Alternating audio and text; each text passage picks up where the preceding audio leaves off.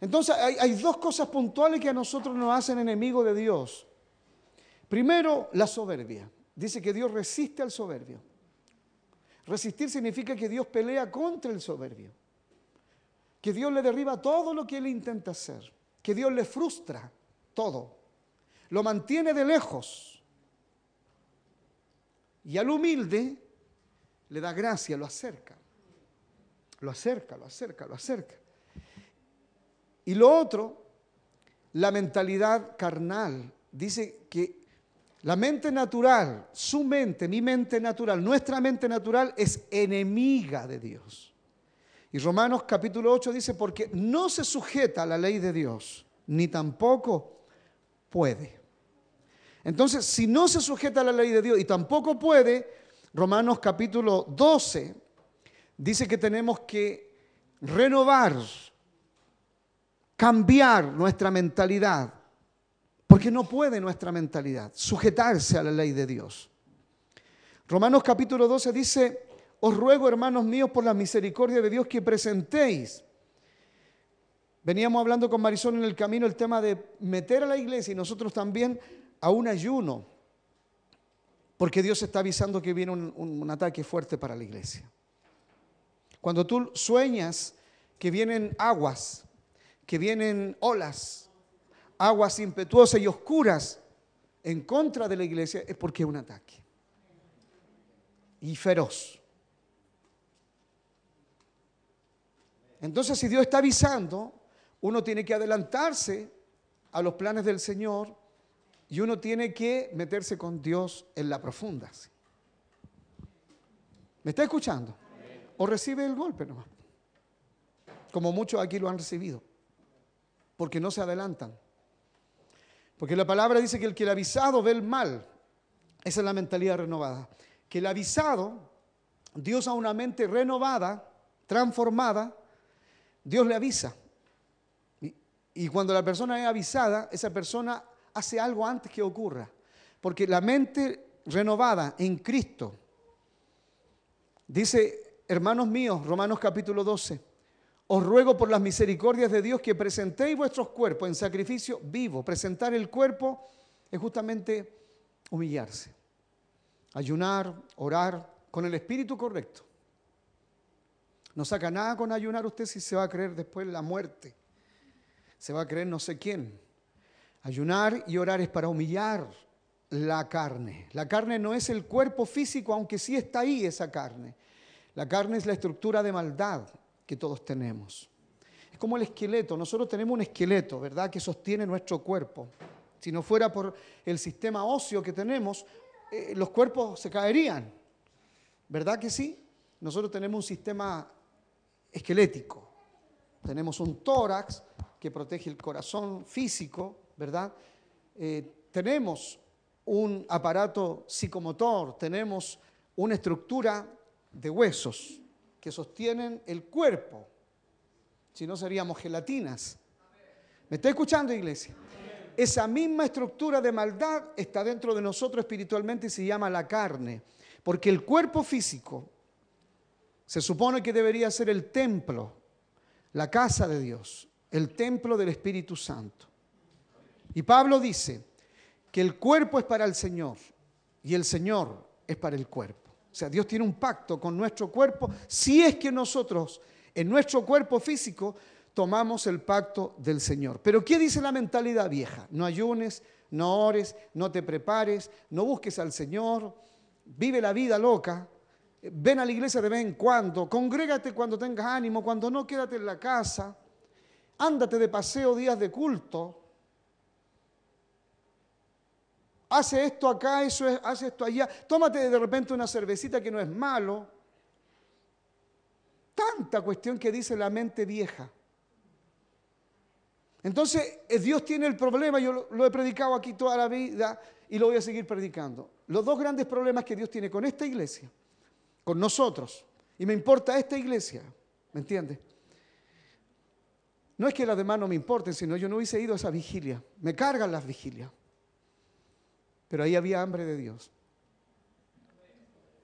No como acá. que acá usted me escucha predicar y usted deja pasar la palabra, se da el lujo de no venir a escuchar palabra, porque llegó el verano, pues chiquillo, llegó, llegó, está llegando el verano, está llegando la Navidad y el Año Nuevo, está llegando el verano. Y no es malo que lleguen esas fechas.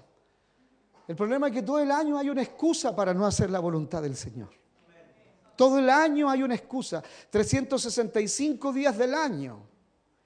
No, tú, tienes vacaciones o quieres salir un fin de semana fuera de Santiago por, qué sé yo, cuatro días y agarras hasta el domingo. Vente el sábado, una mentalidad de, reino. Dice, ¿saben qué? Dios ha sido bueno, nos ha dado un par de días fuera de Santiago, pero el domingo vamos a estar en la iglesia. Si está en una ciudad cerca, ¿por qué no te vienes para acá? ¿Me está escuchando? Si nosotros, sus pastores, viajamos medios dormidos, Llegamos a las 6 de la mañana a nuestra casa y hoy día estamos aquí. Una hora de atraso nomás. Si el culto comenzó a las 11 de la mañana. Tú a mí no me puedes decir que no te puedes venir de la playa acá un día domingo por la mañana temprano a reunirte con tu Señor. ¿Me está escuchando? Esa es la mentalidad vieja. Es enemiga de Dios. Por eso no hace la voluntad de Dios. Mientras uno mantenga una mentalidad vieja, uno va a ser el enemigo acérrimo de Dios, acérrimo. Tú puedes estar aquí cantando, adorando, o, simular que canta, simular que escucha una palabra. Puedes hincarte a orar y rajarte llorando. Pero mientras que esa mente no sea arrancada, tú eres un enemigo de Dios. Yo soy un enemigo de Dios. Así Dios lo ve. ¿Me está escuchando? Así de grave es. Oro para que Dios te lo revele, porque cuando Dios te revele eso, va a ser terrible que entiendas que tu mente, tu manera de pensar propia que tienes, esa manera tan, tan tuya, tan nuestra, esa manera tan individual que tenemos, ofende al Señor. Es enemiga de Dios. Primero porque no se sujeta, no se sujeta. O sea, ¿qué quiere decir? Que esa mente que tiene rebeldía, no se sujeta, ni tampoco puede, dice Pablo. O sea, por más que yo le haga empeño, no puedo, no puedo. ¿Por qué? Porque no se trata de obligar la mente a sujetarse a Dios, es cambiarla. ¿Alguien está aquí? Cambiarla. ¿Y quién hace el cambio? Nosotros. Romanos capítulo dice, eh, Romanos capítulo 12 dice, transformaos. Dice que la transformación entera de nuestra vida viene por la renovación de nuestro entendimiento. Dice, transformaos. Dice, no dice que Dios nos va a transformar. Al menos la mente no. El corazón Dios lo cambia, pero la mente la transformamos nosotros. Dice, transformaos, transformaos. Habla de aquí. Esto de aquí lo cambia Dios. Y les daré un corazón nuevo y pondré mis leyes en sus corazones y haré que anden en mis caminos. Eso lo hace Dios en el corazón. Pero mientras Dios está transformando el corazón, tu mente se levanta contra lo que Dios está haciendo. ¿Me está escuchando? Ahora si Dios no cambia tu corazón, ni el mío, estamos más que fritos, más que liquidados. Cuando Dios cambia el corazón y la mente no es transformada, todo lo que el Espíritu Santo está tratando con él en el corazón, la mente se lo rechaza. Por eso que la gente aquí está estancada en cosas, está esclava en cosas. Porque la transformación, la renovación de nuestro entendimiento la hacemos nosotros. Dice, transformaos por medio de la renovación de vuestro entendimiento, para que comprobéis, para que entiendan que la voluntad de Dios siempre es agradable y perfecta. ¿Está escuchando? ¿Qué significa eso? Que Dios, Dios tiene dos cualidades. Dios es agradable. Mire, le voy a contar algo. Por si acaso no lo sabía, Dios hoy día amaneció de buen humor. Pero eso no cabe en su mente. Es más, Dios ni siquiera amanece, pero es un decir. Dios hoy día amaneció de buen humor. Esa es la mente religiosa, ¿ve? Que no compra, no cree. Porque Dios es bueno. ¿Te escuchando? Dios es agradable y es perfecto. Y su voluntad es agradable y perfecta. Entonces, todo lo malo que nos pasa, le voy a contar, no es la voluntad de Dios. Es la voluntad suya que nunca se ha rendido, ligada, unida a la voluntad del diablo. El diablo vino a matar, robar, destruir, quitar, robar, hacerlo un, duro de corazón, hacerlo una persona que no entiende nunca. Esa es la obra del diablo. Para cansar a los pastores, agotar. Y el Espíritu del Señor me daba palabra para ella. Y yo quiero cederle a Marisol ya con el versículo que pedí al comienzo, Mateo capítulo 6, verso 24, si lo pueden colocar. Dice, ninguno puede servir, esto lo dijo el Señor Jesús, ninguno puede servir a dos señores. Y es la única palabra en la Biblia donde Dios usa el término Señor para el dinero. Dice, ninguno puede servir a dos señores, porque el Señor está hablando ahí de el Dios dinero o del Señor dinero. Porque el dinero no redimido, no consagrado a Dios, a través de diezmo, ofrenda, primicia, pacto, honra, lo que Dios ha revelado, la ley de Dios, que nosotros la rechazamos. Lo curioso es que cuando Dios nos bendice, eso sí que no lo rechazamos. Esa mente es la mente vieja, la mente manipuladora. Dice, no podéis servir a dos señores porque o aborrecerás al uno y amarás al otro, o estimará al uno y menospreciará al otro. No podéis servir a Dios y las riquezas. Riqueza, todo el mundo piensa los millonarios. No, riqueza es mamón. Esa palabra en, griego es mamón. Mamón es, es un demonio. Mamón es un demonio. Es un demonio que está encargado de la finanza, de la gente. Es un príncipe, una potestad del aire cotota, así, fuerte. Y no es que yo esté engrandeciendo al diablo, es un demonio asignado especialmente al área económica de la gente. Así como hay un ángel encargado de eso también, hay un príncipe de demonio que se opone y que él, ese espíritu, trabaja en las casas, en las economías, en los trabajos, en las mentes de las personas, en los corazones, haciéndose aferrar a través de la codicia, el amor al dinero. ¿Me está escuchando, iglesia? Mire, yo vi todo eso anoche en la iglesia, vi todo lo que le conté, la gente prendía, la gente contenta, pero un espíritu de miseria que se huele en el aire. Y yo decía entre mí a estos hermanos, con esta unción que tienen, con esta cosa tan rica que tienen, lo único que les falta, decía yo, es sacarse el espíritu de miseria. Pero el Señor me hacía pensar en nosotros, la iglesia local que hemos recibido tanta palabra, tanta revelación, tanto conocimiento y desperdiciado. Porque la ley, perdón, la mente, esta mente, la mente carnal, ha abortado, yo creo que miles de mensajes. ¿Está escuchando? Miles de mensajes. Porque mientras tu pastor predica, o tú estás conversando, o viendo el celular, o dibujando. ¿Me está escuchando, iglesia? Entonces, mire, riqueza es la consecuencia. Abundancia, prosperidad de Dios es una. Prosperidad de la mente carnal es otra. Es la prosperidad, como dice Marisol, y Proverbios, del, porque Proverbio y Marisol ya son uno solo, porque ella está inmersa en el libro de Proverbios, dice la palabra del Señor que existe la prosperidad de los necios. ¿Cuál es el necio? El que prospera en su camino, pero el Señor no lo reconoce. No prospera su alma.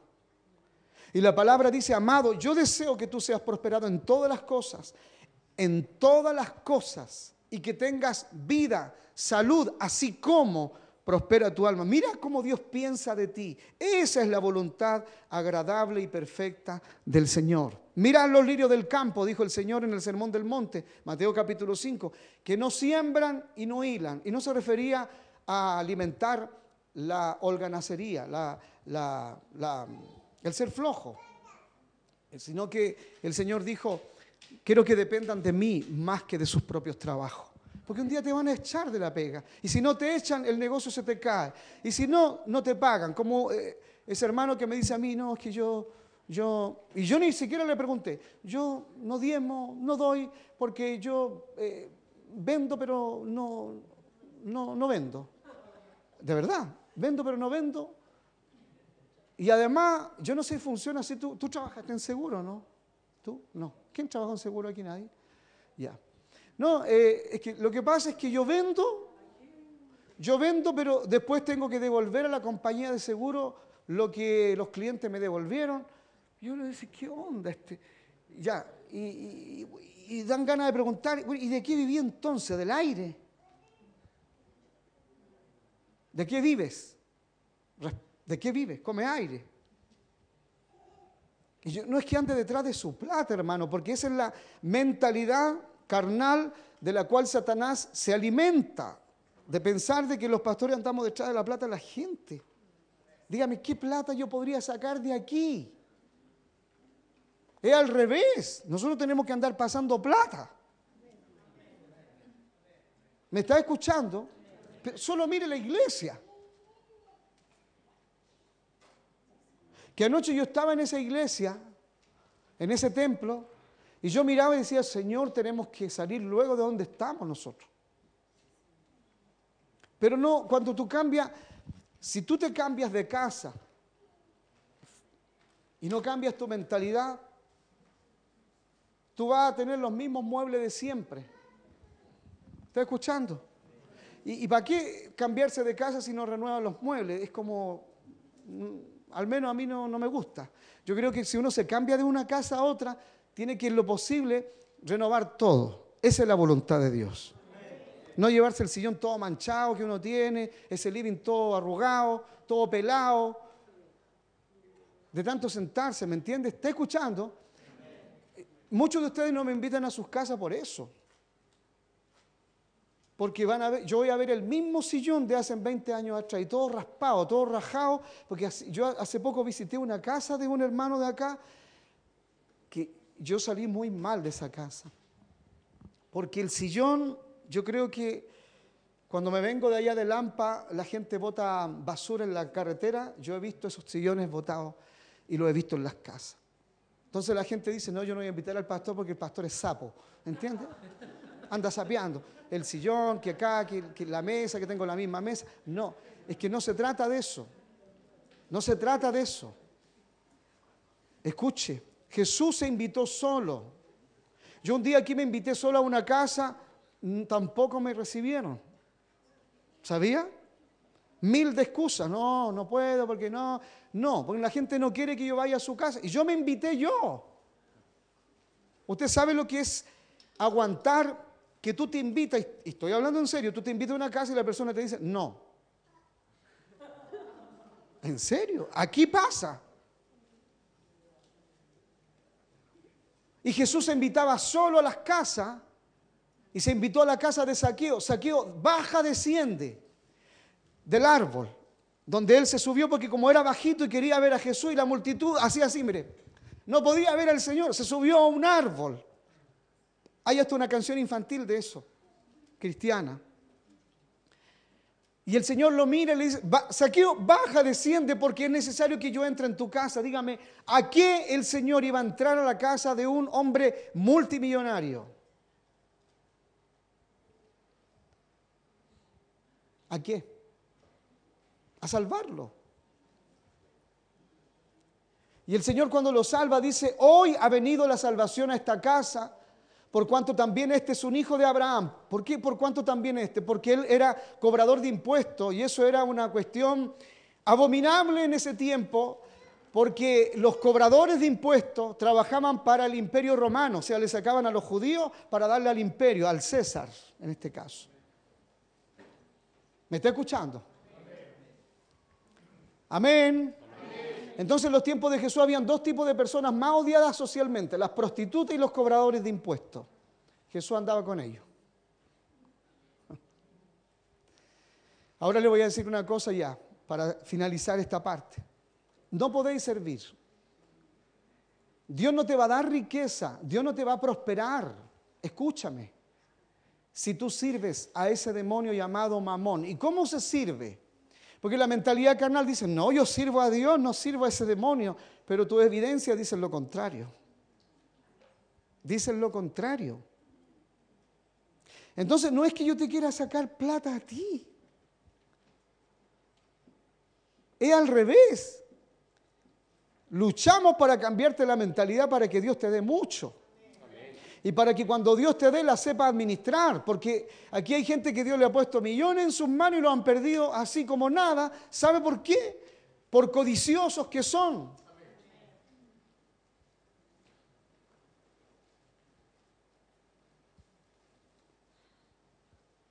Porque Dios te puede dar millones en un trabajo, en un puro trabajo te puede dar millones, en una pura venta. ¿Está aquí la iglesia? Te puede el Señor poner hasta 10 millones de pesos. Pero si tu mentalidad vieja, carnal, enemiga de Dios, es codiciosa, tú te vas a echar los 10 millones como nada y no vas a darle un peso a Dios. Y si le das, le das un diezmo mentiroso. Por eso Dios llama a la ruina a tu vida. Porque es más, ni siquiera capaz que Dios ni llame la ruina, viene por tu mente, porque la mente llama, porque es enemiga de Dios. Si es enemiga de Dios, ¿de quién es amigo esa mente? ¿De quién es amigo esa mente? Si es enemiga de Dios, entonces esa mente debe ser amiga de alguien. ¿De quién? Del diablo. Pero también es un engaño, no, es que el diablo no, no, el diablo no está en mí.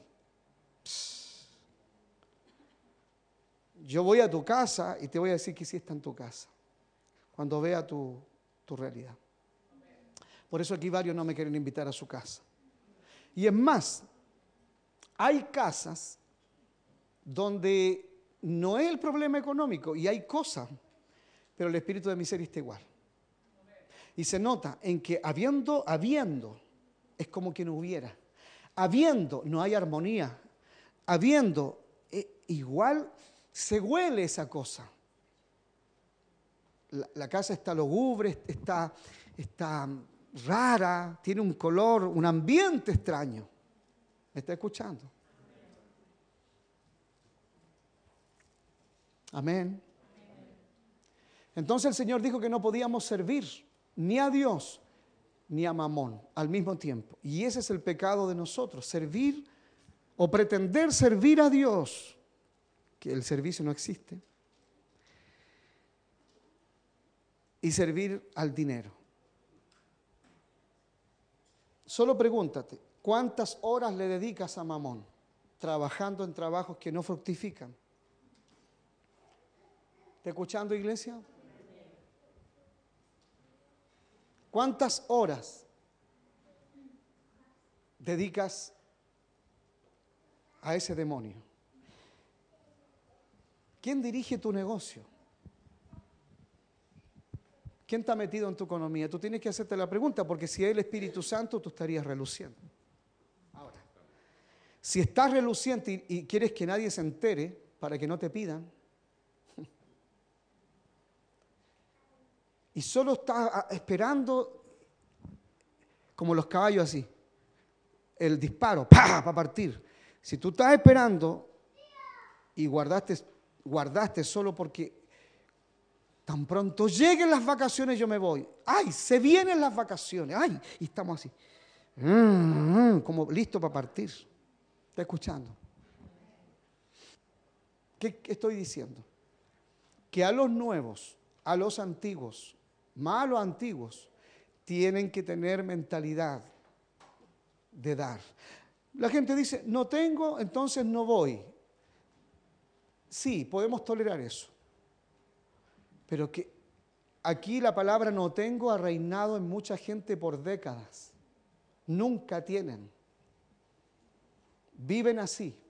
Ese ha sido su estilo, su bandera, su estandarte. No tengo, no puedo,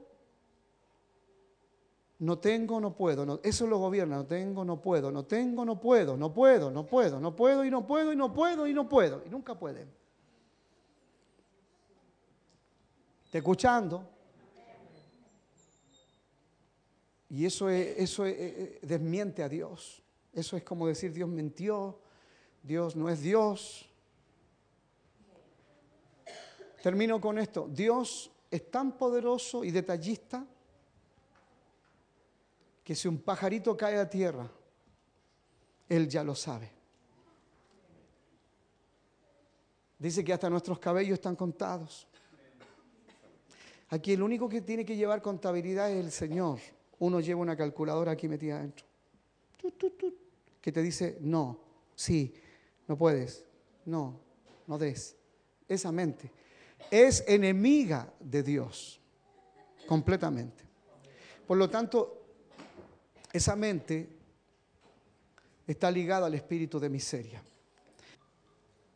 Y nosotros queremos crecer y multiplicarnos, queremos ganar almas porque el Señor nos llamó a eso. ¿Me oye bien? Dios nos llamó a eso.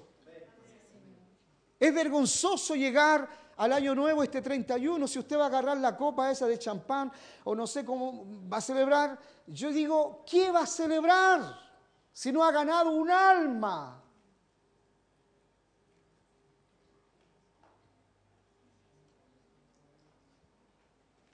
¿Me está escuchando? Y aquí la, persona que gana un alma, si es joven, pucha, le echará el ojo a la niña. Si es niña, le echará el ojo al joven. Porque aquí, aquí alguien de la iglesia se pone a pololear con alguien del mundo y lo trae para acá, que es bueno eso. Pero la motivación es pololeo, señores, no es ganarlo para el Señor. Y el diablo esa cuestión ya lo sabe. ¿Cómo tú explicas que aquí yo tengo jovencitas que no han ganado un alma en su vida? Pero de pronto te llegan con un niño. Está bien, de alguna forma hay que salvar la alma, pero esa no es la mejor. Y no se ofenda, me está escuchando. Y al revés, si usted gana a alguien, es porque le echó el ojo a alguien. Usted habrá escuchado ese día, cuando yo gané a Marisol, no la gané para mí. Eso es una broma. Yo no, estaba en la campaña, ¡ay, guachita rica! No, no estaba así yo. Yo estaba en el espíritu. ¡ay, guachita rica, que soy rica! No, yo no estaba así. Yo estaba en el espíritu. ¿Me entiende, iglesia? ¿Ah? ¿O usted cree que está.? ¡Ay! No, yo estaba en el espíritu, ni siquiera cruzaba por mi mente siquiera la idea de que Dios me trajera a alguien del mundo para que fuera salvo y fuera mi esposa. Nunca tuve esa mentalidad porque me educaron con la mentalidad, tú vas a ser un ministro, te tienes que casar con la hija de un pastor mínimo. Así me educaron. Por lo tanto, cuando el Señor salva a Marisol fue toda una revolución.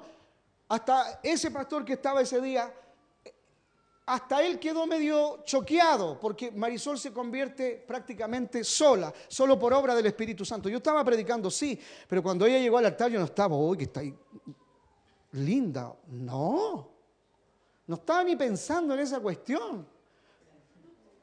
Y el Señor la salva y su presencia le cambia el rostro y la hace hermosa en ese minuto.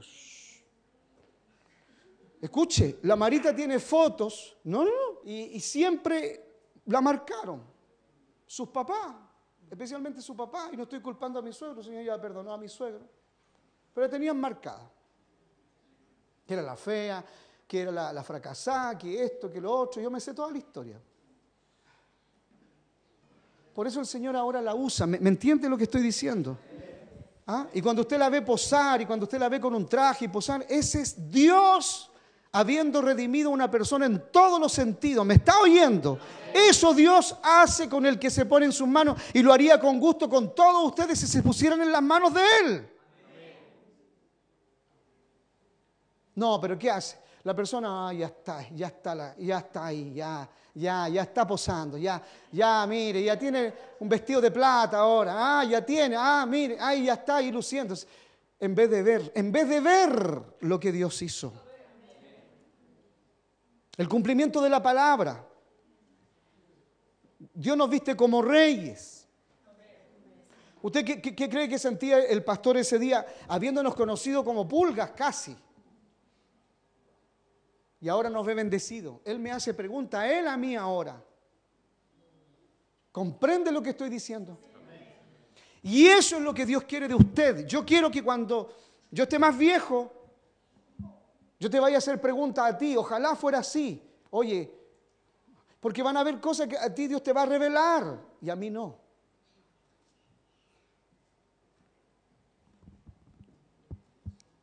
Entonces, cambie su mentalidad, cambie esto, este cuesco que tiene aquí, cámbielo, cámbielo, cámbielo, porque si se muere con esa mente, usted se va a morir pobre, salvo pero pobre, sí mi amor, te amo, salvo pero pobre. ¿Está escuchando? Y en el cielo nadie piensa como nosotros aquí en, la, tierra. En el cielo es otra mente, es la mente de Dios en la gente. Porque en el cielo hay riqueza, hay mucha riqueza. Entonces Jesús dijo, hágase tu voluntad así como en el cielo, así también tiene que ocurrir aquí en la tierra. Entonces mi desafío es ese, porque yo fui ministrado por el Señor, venga mi hija, yo fui ministrado por el Señor con algo. Que yo ayer, el, día, de, día de la boda, el día del, del coso ese, yo estuve todo el día solo en la casa. Yo lloré como niño ese día, lloré como un niño, porque el Señor me confrontó diciéndome muchas cosas reprendiendo de mi vida cosas, corrigiéndome en otras. Y una de las cosas que me dijo el Señor fue, solo tienes esta vida física para traer mi voluntad a la tierra.